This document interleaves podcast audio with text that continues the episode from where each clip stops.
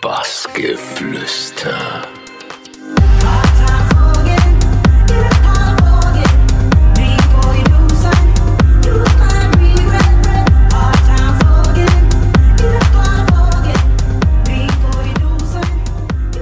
Ihr hört jetzt Bassgeflüster mit Klanglos.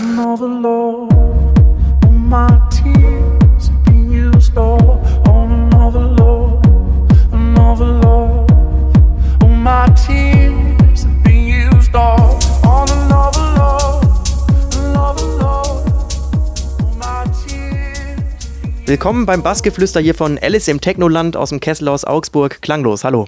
Hallo, freut mich dabei zu sein. Äh, wollen wir bei dir vorne starten und zwar in den 90er Jahren, da bist du das erste Mal mit elektronischer Musik in Verbindung gekommen. So wie, wie lief das ab? Wie war das? Das hat schon angefangen, als ich klein war, ähm, habe ich gerne die, den 90er Jahre Techno gehört und hat mir auch sehr gefallen und ähm, das habe ich auch jetzt bis heute ähm, so durchgezogen.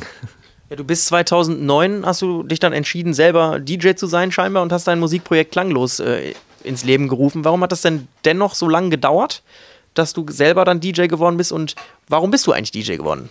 Also angefangen hat das mit der Musik schon ein wenig früher, äh, aber jetzt elektronische Musik bzw. Techno mache ich dann äh, jetzt erst seit 2009. Vorher habe ich ähm, durch einen Kollegen mal das Programm Fruity Loops entdecken können äh, da haben wir dann zusammen Hip-Hop-Beats gemacht, früher noch. Mit der Zeit habe ich mich dann eben ähm, alleine mit dem Programm beschäftigt und ähm, da ich ja sowieso auf die elektronische Musik schon seit Kindheitstagen stand, ähm, bin ich dann auch irgendwie immer weiter vom Hip-Hop in die elektronische Musik abgedriftet. Angefangen hat es mit eher, eher, eher Trance und Danziger Musik und ähm, 2008, 2009 circa als ich dann alt genug war, um auch in die Clubs zu gehen, ähm, wurde ich dann mal mitgenommen. Das erste war, glaube ich, Adam Bayer bei uns in Heidelberg. Das war die erste Party und äh, seitdem bin ich einfach drauf hängen geblieben. Du bist auch sehr schnell dann bei Blackbeats Records Zürich äh, gelandet. Sag du mal lieber, was ist es denn das genau? Und wie bist du denn da dann in, mit dem in Kontakt gekommen, mit dem Kevin Kranz? Also der Kevin, der ähm, hat mich mal angeschrieben. Äh, es ging darum, mal auf einer Party von ihm in Köln zu spielen. Also die, die Chemie zwischen uns hat gestimmt und ähm, der Kevin war auch auf der Suche nach, ähm, nach neuen Künstlern mit Potenzial und äh, weil er menschlich so korrekt war, habe ich mir gedacht, ähm, warum nicht auch Teil davon sein, ja. Das, das, heißt, wie sieht das jetzt letztendlich aus? Du bist dann, kommst dann zur Veranstaltung von ihm auch nach wie vor, oder? Ja, also momentan äh, ist es ein bisschen ruhiger gewesen, ähm, aber die nächsten Veranstaltungen sind jetzt in Planung. Und äh, ich bin gespannt, was da noch kommt. Ja, du hast 2013 äh, dein eigenes Label Error gegründet. So, wie kam das denn dann zu der Entscheidung, dass du selber ein Label aufmachen willst?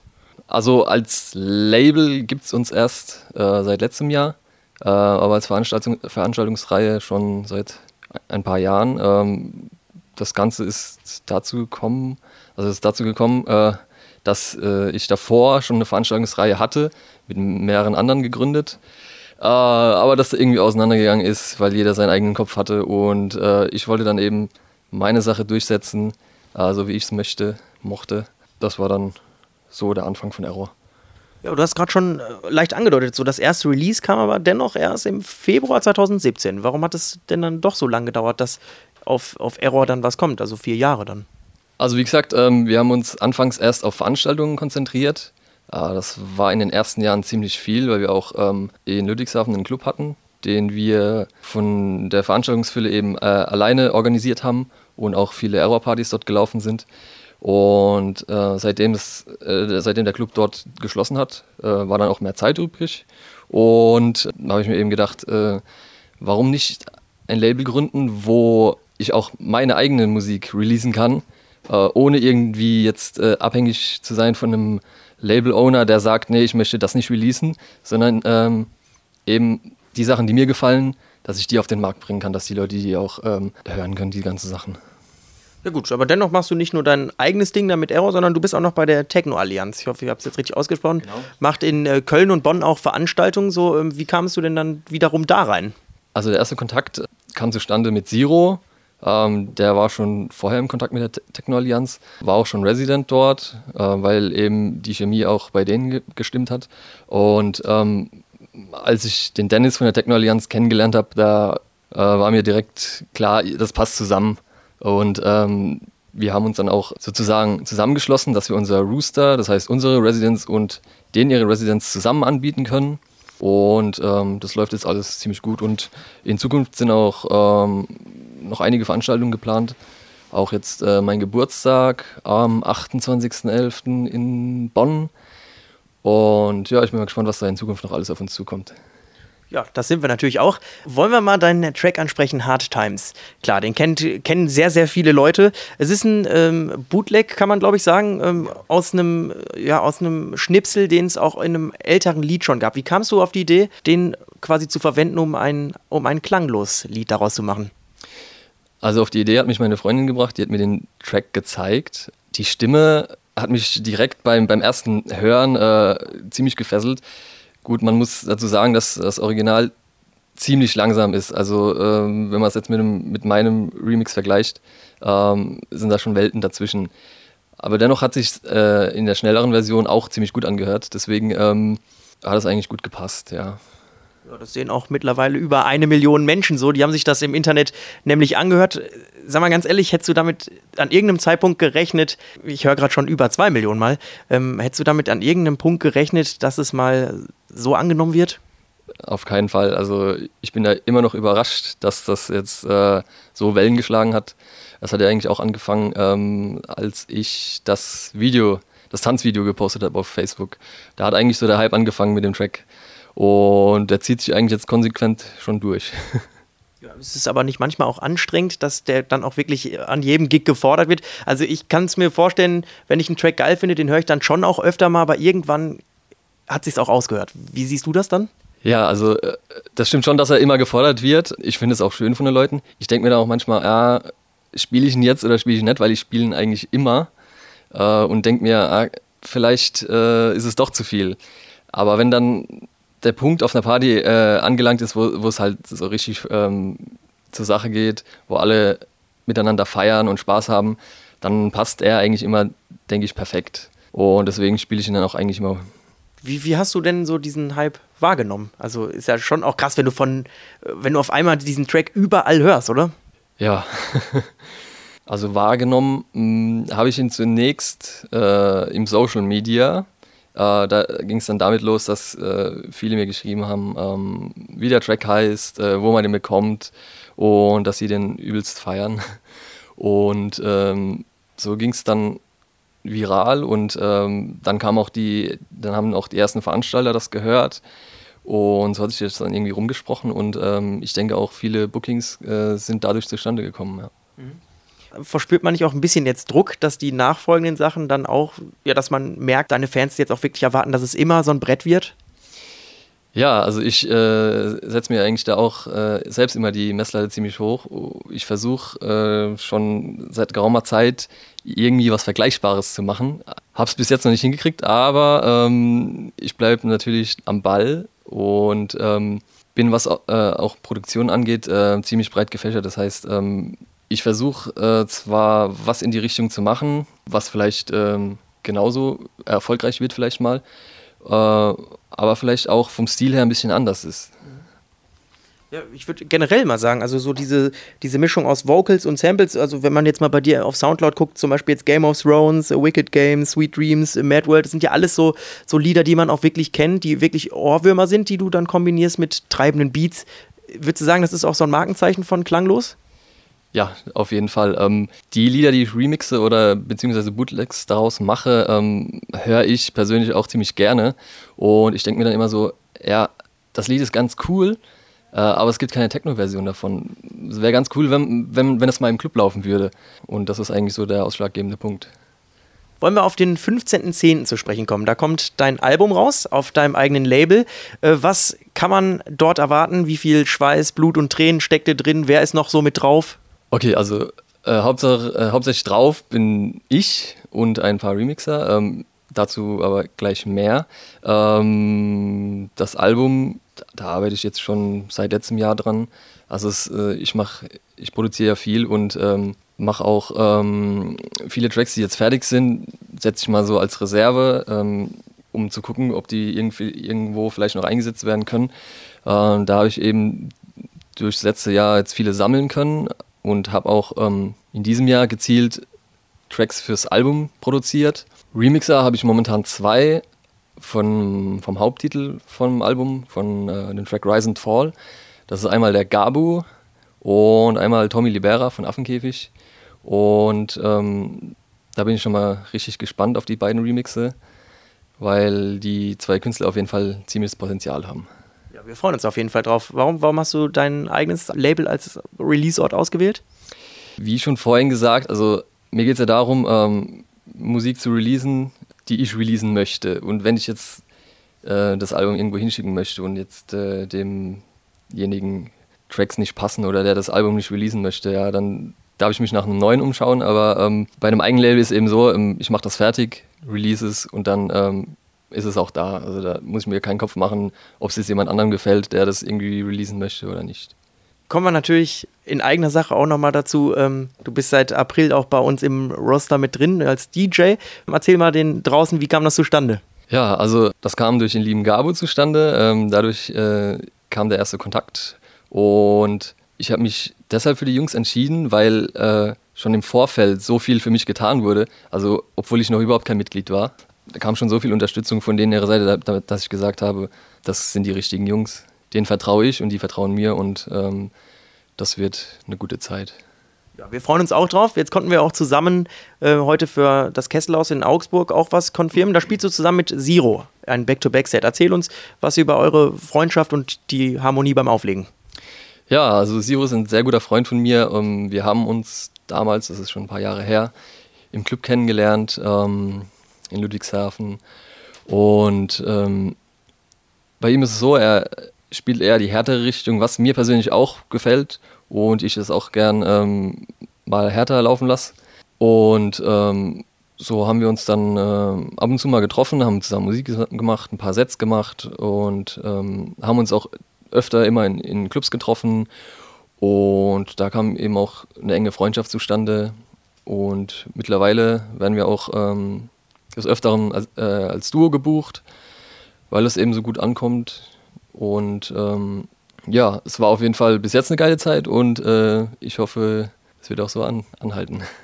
Ja, kommen wir zur Abschlussfrage. Was können wir denn von dir noch außer deinem Album erwarten in Zukunft? Ich bin ja nicht so ein Mensch, der ähm, in die Zukunft plant. Ich lasse eher so alles auf, auf, mich zukommen. Das Album war jetzt ähm, mehr oder weniger auch nicht äh, Jahre vorgeplant, sondern ähm, ich habe mich eben dazu entschieden, das zu machen. Und der 15.10. Ähm, passt dann äh, demnach auch, weil das mein Geburtstag ist. So mache ich mir in dem Sinne ein eigenes Geschenk. Also die Zukunft ist offen. Ähm, ich bin auf jeden Fall gespannt, was da noch kommt. Und ähm, hoffe, dass äh, nächstes Jahr vielleicht ein, paar größere Festivals dabei sind, um auch mal riesige Menschenmassen äh, von meiner Musik zu überzeugen. Und ja, ich bin auf jeden Fall sehr gespannt, was da noch kommt und freue mich auf jeden Fall darauf. Ja, wir auch. Ich würde sagen, auf eine gute Zusammenarbeit, auf eine gute Zukunft, ähm, schönes Album-Release und dann heute Abend bei Alice im Technoland im Kesselhaus. Ganz viel Spaß, Lars. Dankeschön. Bassgeflüster.